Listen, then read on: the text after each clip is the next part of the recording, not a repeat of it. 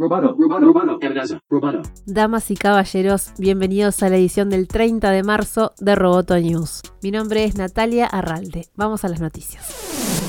Unos 5.800 empleados de Amazon en Alabama pueden dar un giro a los derechos sindicales en Estados Unidos. El domingo finalizó una votación histórica para decidir la creación del primer sindicato del grupo, un hecho que captó la atención del presidente Joe Biden, que en un video animó a los trabajadores a participar en la votación, apoyó su derecho a organizarse y recordó que la empresa no debe intimidar ni amenazar a los sindicatos. Los resultados de la votación se conocerán en los próximos días. Si la mayoría se inclina por el sí, el sindicalismo obtendría una de las mayores victorias de los últimos tiempos, por penetrar en las Big Tech, donde apenas hay cultura organizativa, y por entrar en la segunda empresa empleadora de Estados Unidos. Si por el contrario gana el no, la votación también revelaría un cambio entre los empleados de la nueva economía.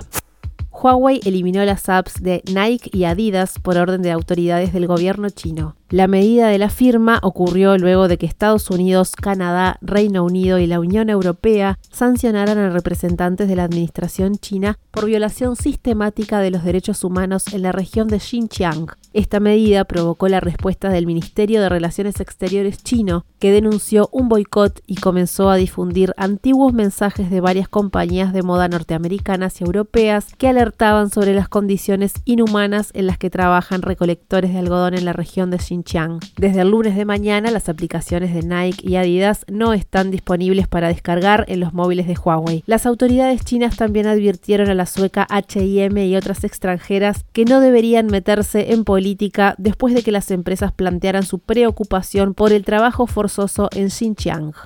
Facebook y Google quieren instalar dos cables submarinos, el Echo y el Bifrost, para conectar la costa oeste de Estados Unidos con Singapur e Indonesia, la mayor economía del sudeste asiático y donde el número de usuarios de smartphones crece con más fuerza. La intención es que estos cables transpacíficos mejoren la conexión a Internet entre las regiones. Facebook está invirtiendo en ambas instalaciones mientras que Google dirige sus fondos solo a Echo. Serán los dos primeros cables que atraviesen una nueva ruta a través del mar de Java. Aumentarán la capacidad submarina en la región transpacífica aproximadamente un 70%, dijo el vicepresidente de inversiones en redes de Facebook, Kevin Salvadori, a Reuters. El proyecto aún no está aprobado. Roboto News es parte de Dovcast. Te invitamos a seguirnos en www.amenazaroboto.com, arroba amenazaroboto y facebook.com barra amenazaroboto. Roboto News Periodismo Tech.